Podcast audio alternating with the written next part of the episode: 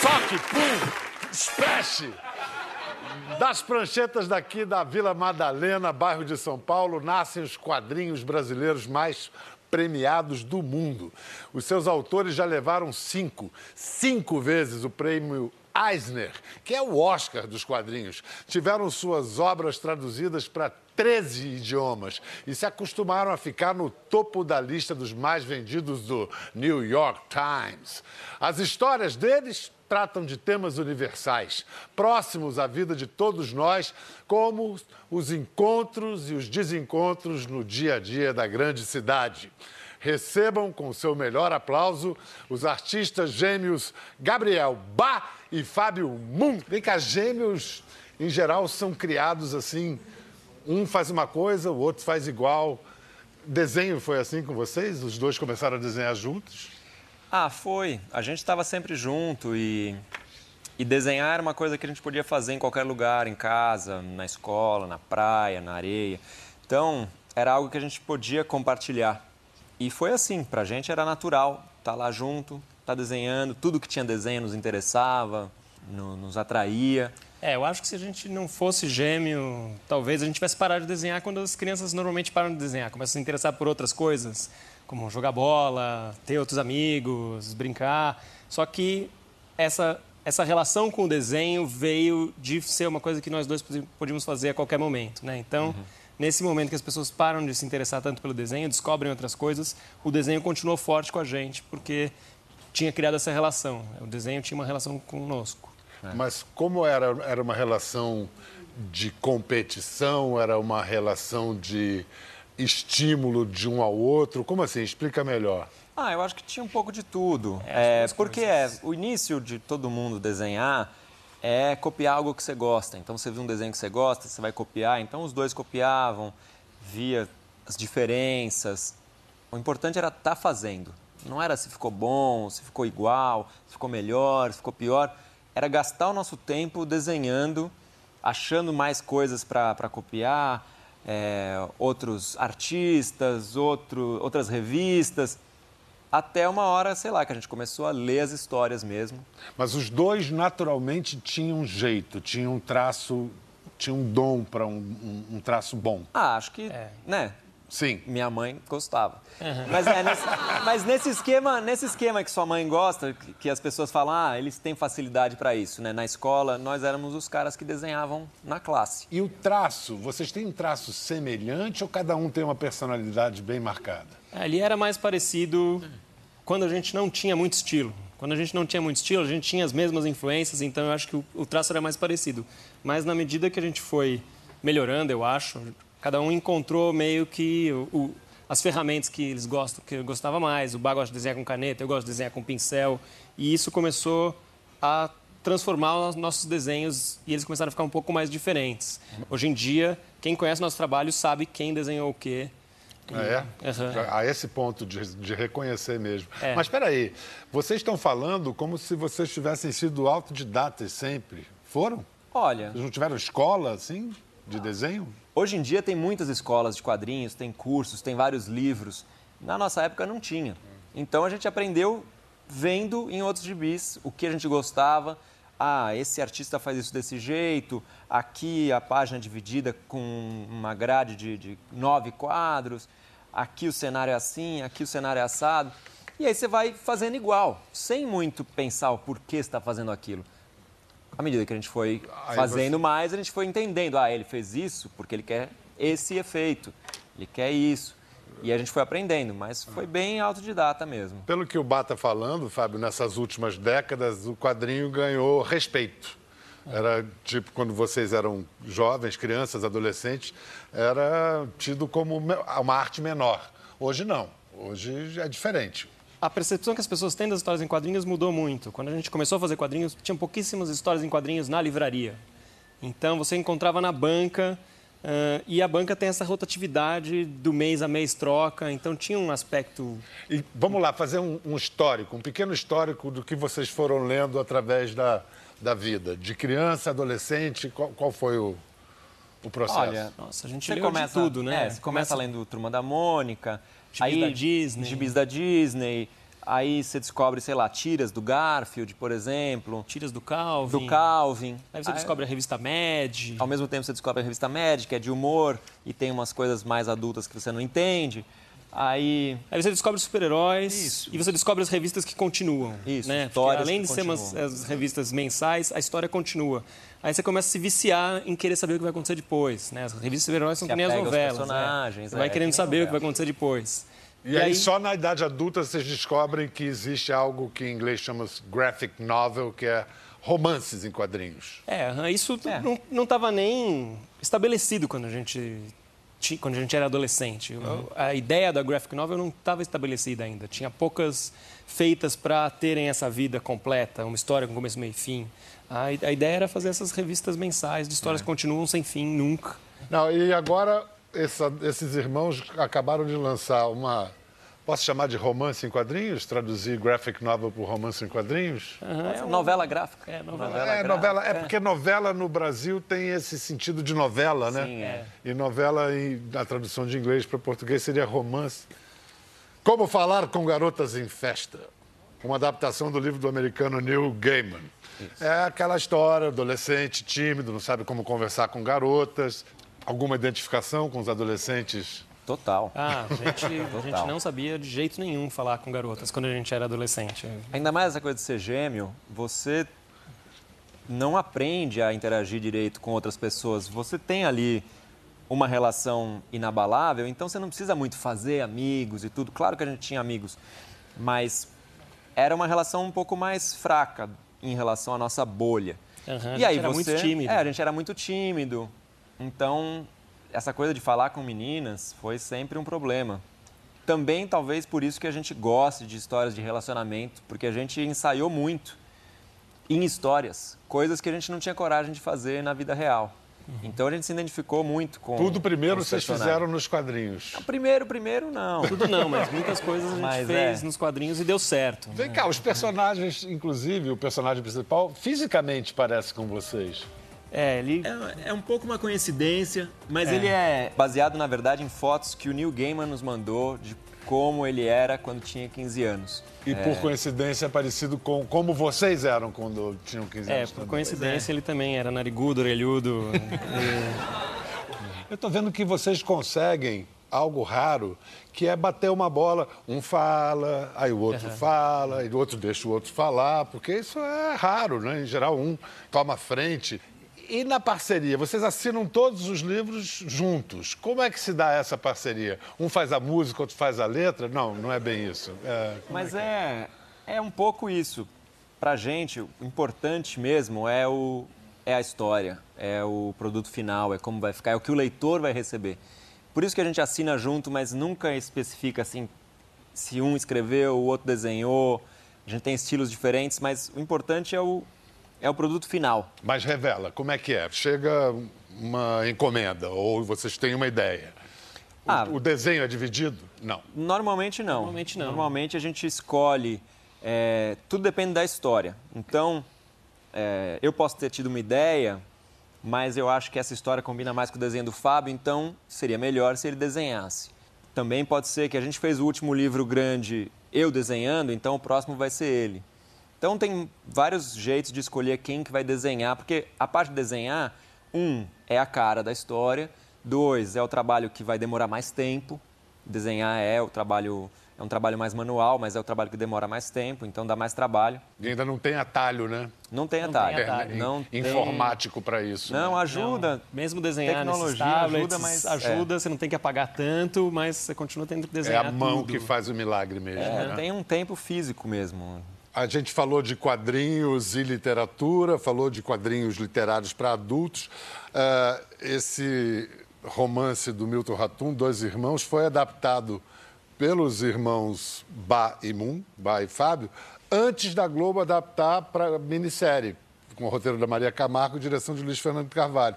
Quando a Globo quis vender para pegar o público jovem foi no Comic Con, a HQ promovendo o produto televisivo. É, foi uma encomenda do, do, Milton Ratum? Como é que vocês chegaram a isso? Não foi, Não foi do, do Milton. Milton. foi da, da Companhia das é. Letras. A gente estava conversando com o Milton num festival de, de, literatura, os três, eu, o Ba e o Milton, e o editor de quadrinhos viu os três conversando e falou: Ah, Opa. o Milton tem uma história de irmãos gêmeos. Vocês são irmãos gêmeos. Por que vocês não fazem em quadrinhos?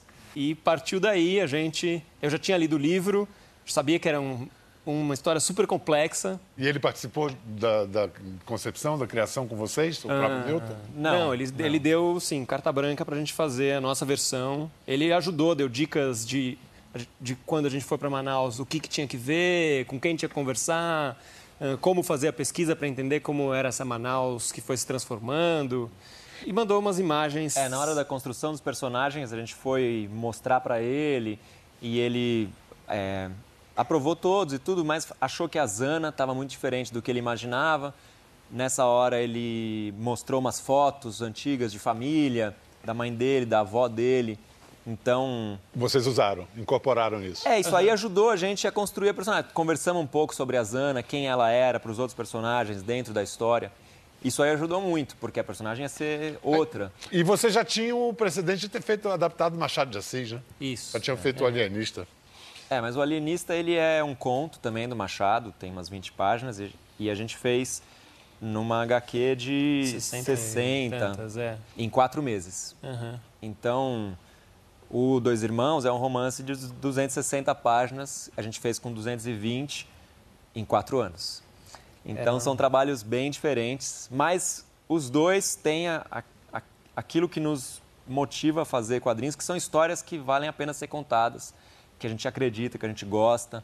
Então, quando a gente foi convidado para fazer o Dois Irmãos, sabia que era um projeto muito grande, ambicioso, mas que no final a gente acreditava que ia valer a pena. É, que era uma história incrível e que ficaria incrível em quadrinhos. Não é o tipo de história que você encontra em quadrinhos, então é o desafio que a gente gosta. Olha só, o maior sucesso mesmo, a obra mais famosa dos Gêmeos é essa aqui. Day Tripper, que chegou em prim a primeiro lugar da lista dos mais vendidos do New York Times. Foram quase 100 mil exemplares vendidos no mercado americano. Tipo, fenômeno. Agora, a primeira pergunta tem alguma coisa a ver com a música dos Beatles? Olha, ah, além do além da pouco, gente é. adorar os Beatles, uhum. não tem muita coisa não. Mas ao mesmo tempo que a música dos Beatles trabalha em camadas e uhum. fala dessas pessoas que essas viagens via um fazem viagenzinhas de um dia, mas ao mesmo tempo não é só sobre isso. Uh, o Day Tripper, a nossa história é sobre acompanhar momentos específicos da vida do personagem principal, o Brás, mas ao mesmo tempo é mais do que só sobre a vida dele e só sobre aquele momento. Uhum. Então tem uma, uma tem umas camadas. A, mas aqui leitura. vocês escreveram e desenharam. Isso. Foi, foi a estreia de vocês escrevendo, se não me engano. Olha, ah, foi estreia. Ou pelo menos algo de tanto fôlego. Algo de fôlego algo foi. Desse sim. tamanho, uhum. sim. E, é. e, aí é um desafio específico, né?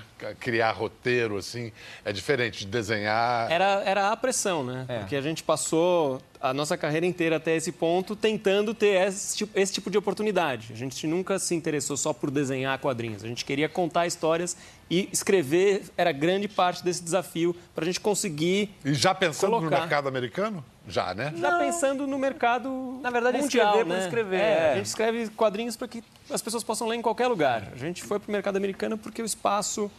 Porque o tinha espaço. espaço. É, porque o, mercado era maior. Como é que vocês entraram no mercado americano? Ah, a gente entrou por acaso. A gente entrou como as pessoas que veem o mercado americano como uma possibilidade tentam entrar. A gente tentou uh, desenhar super-herói. Só porque era o que a gente mais lia quando a gente era, era adolescente. O que a gente na banca. Era o que a gente uh, achava que a gente queria fazer. A gente começou a fazer umas páginas de teste para mostrar para as editoras, para os editores, para os agentes. E a gente começou a perceber que essas páginas de teste, se elas não tinham uma história por trás, o desenho a qualidade caía muito do desenho e a gente percebeu que o, o que nos interessava mesmo eram as histórias. E, e, a gente descobriu no mercado americano uma variedade de publicação na época que era muito maior do que a gente dessa impressão que a gente tinha, que era só super-herói. E aí a gente percebeu que ah, tem um outro caminho aí. Hoje vocês vivem só do que vocês ganham com os livros? Ah, Hoje sim. dia sim. Uhum. Parabéns. São raros escritores que podem afirmar isso, né? É, é. não é, Vários, não é raros autores. mesmo. é. Vocês falaram de super-herói, vamos incluir na conversa então agora um outro craque. Esse é especialista em super-heróis. Já fez Batman, Super-Homem, Hulk, Homem de Ferro, Ivan Reis.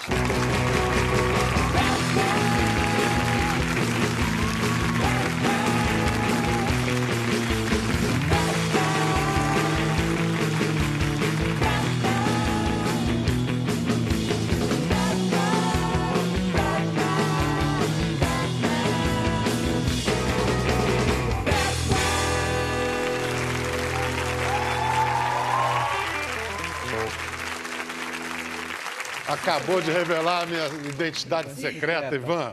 Pô, você me. Assim. Brincadeira. Obrigado, Ivan. Prazer é meu. Ó, barato. Vocês conhecem o trabalho do Ivan? Ah, Ah, muitos sim, anos já. né? a gente é super fã do Ivan. É? O Ivan é o exemplo que a gente dá para Oh, se alguém quer ser um desenhista de super-herói. Você tem que amar super-heróis do jeito que o Ivan ama. É. Aí você põe todo o seu coração no trabalho e, e dá para ver. Ele é a referência não só nacional, como internacional Obrigado. de desenho de super-herói. E para você, Ivan, os trabalhos deles é referência de quê? Com certeza, de dedicação, esforço, de criação mesmo, em termos de roteiro. Eles são, mais, com- eles são completos. Eles escrevem, eles desenham, eles finalizam, colorem. Então, isso, isso é um exemplo. E foram atrás, não esperaram acontecer.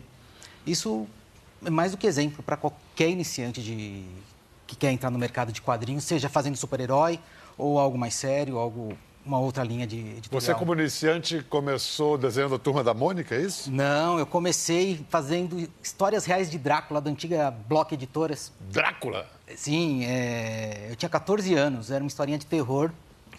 E comecei ali, foi, foi, foi meu pontapé inicial. E depois, eu, aí depois eu entrei nos estúdios do Maurício de Souza, quando eu tinha lá meus 15 anos. Cada um de. A gente lê todos os super-heróis, mas cada um tem o seu preferido, assim. Qual era o seu?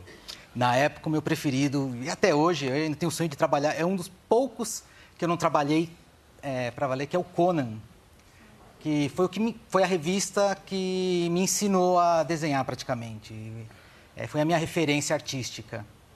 Então, cresci. Músculo a pampa, né? Ah, músculo, tudo a pampa. E vocês, super-herói? Super-herói, a gente sempre gostou muito dos X-Men. Que hoje em dia as pessoas chamam X-Men, depois que teve desenho animado. é velho, é. X-Men era- Depois que teve desenho animado e filme, as pessoas sabem como falar. Mas antes, quando você só lia, tava lá X. X-Men. A X-Men. gente sempre gostou do X-Men e do Batman. Eram esses dois, assim. Batman acho que é, é é uma É, referência. eu acho que pra quem, pra quem era um Maluca, pra- jovem dos anos 80, o Até Batman hoje. explodiu nos anos 80. Até hoje, E eu tenho uma historinha hoje, né? bem bacana, bem rápida. Eu tenho um neto e eu sou vodrasto. E Você tá com que idade? Eu tenho 40, vou fazer 41. Tem um neto. É. Resumindo rapidamente, minha esposa Tá. é mais velha do que Ah, eu. vodrasto, e tá, vodrasto. tá, ok, ok, ok. Entendi. E, e a gente tentava colocar, ele tem- vai fazer três anos, a gente tentava colocar nele um gorro. E ele não deixava. Quando a gente pôs ele na frente do espelho e ele viu que esse gorro era do Batman, ninguém mais tirava esse gorro dele. Então isso é um. A força desses ícones são, é muito forte na, na juventude, na geração, na molecada. É, tanto que boa parte do cinema de Hollywood hoje vive de filmar os super-heróis que, que levaram a fantasia de gerações e gerações. Sim, é engraçado, porque na verdade eles já usavam quadrinhos muito antes dessa moda. É que eles não assumiam. Então tem muitos filmes que o público não sabe que são baseados em história em quadrinhos. Como, por exemplo, Estrada para a Perdição, Do Inferno, Tartarugas Ninja, MIB. É, são todas obras baseadas em história em quadrinhos, mas eu acho que existia um certo preconceito de assumir isso. Isso era não era assumido, mas sempre foi fonte de referência criativa. quantos heróis você já tem no currículo, hein? Ah, centenas. Centenas. Centenas. Já desenhei muito personagem. Só de mercado americano eu tenho 23 anos. Olha, é o seguinte, é um processo super complexo o, o nascimento de um super-herói. A gente registrou esse processo. Começa então do desenho a lápis, você pegou uma foto minha. Sim. E aí vem a arte final e depois, por, por fim, vem a cor. Mas isso é um processo também que varia muito hoje em dia, porque hoje você tem tecnologias que pulam etapas, tem gente que já desenha direto numa mesa digital. Então, Mas o beabá é isso, é o lápis, arte final e a cor. Mas a complexidade em cada, em cada etapa dessa não é, não é pequena, né? Não. Você teve alguma participação no filme do Lanterna Verde, com, de 2017, É, com Ryan Reynolds? Sim, na verdade foi, foi, foi baseado no, no trabalho que a gente estava desenvolvendo na época. A gente conseguiu transformar o personagem, fazer ele ganhar uma, certa, uma popularidade tão grande que fez a, a, Warner apostar na produção. Então eu sei que o meu trabalho, eu passei dois dias na produção, foi referência para o filme. Então, tinha desenhos meus para todos os lados, as minhas revistas sendo lidas por todos na produção.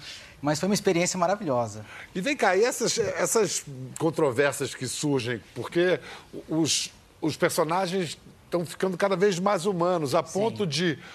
São inúmeros lanternas verdes, né? Sim, é uma Um tropa. deles saiu do armário, era gay e saiu do armário. Houve uma reação de, de uma parte do- dos leitores. Ah, sempre tem reação para tudo, né? É, eu costumo falar assim que o bacana dos quadrinhos é que ele provavelmente é uma das mídias mais democráticas que existe. Você só precisa de um papel e uma ideia e você consegue é, reproduzir isso.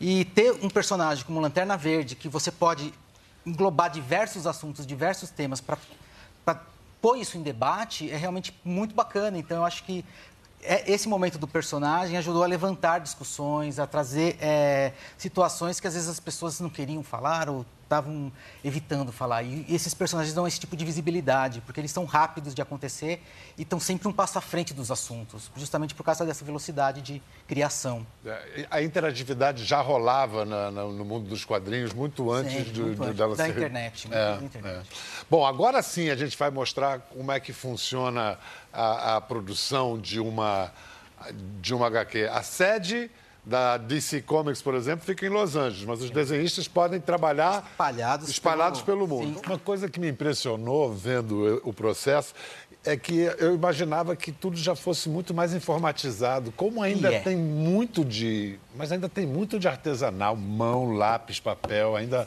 grande parte do processo. Sim, na verdade, é, hoje muitos usam outros. Aquilo é só um exemplo do processo, Hum. mas hoje mu- tudo é muito digitalizado, existe. Mas só são ferramentas. O desenho sempre acontece aqui na cabeça. Como você vai traduzir isso ou a forma, vai de- do- da forma confortável que cada artista tem para produzir. Eu gosto do, do- do papel, eu gosto de sujar a mão, eu gosto de borrar o desenho, eu gosto de cometer o erro e não saber para onde ir, ter que achar as soluções. Mas isso é pessoal.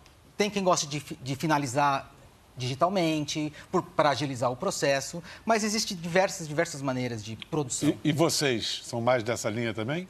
A gente, também gosta gente é- do, do manual, no papel, físico. A gente é velho, né? É, mas existe. A gente tem esse apego um pouco mais aos materiais mais antigos, a, uma, a um visual do, do desenho final. É, mas a gente, hoje em dia, a gente tem feito rascunhos digitais, mas na hora de finalizar o desenho, a gente finaliza no papel, porque fica contra a cara. Então, a gente não conseguiu ab- abandonar o papel 100%. Só mais um recurso que veio. É, só mais um- a gente recursos que chegam que vocês. por um- 27 anos, ela é responsável por criar o visual e as ações, muitas vezes frenéticas, da mais famosa das heroínas em quadrinhos. Aplaudam Bilkis Evelyn.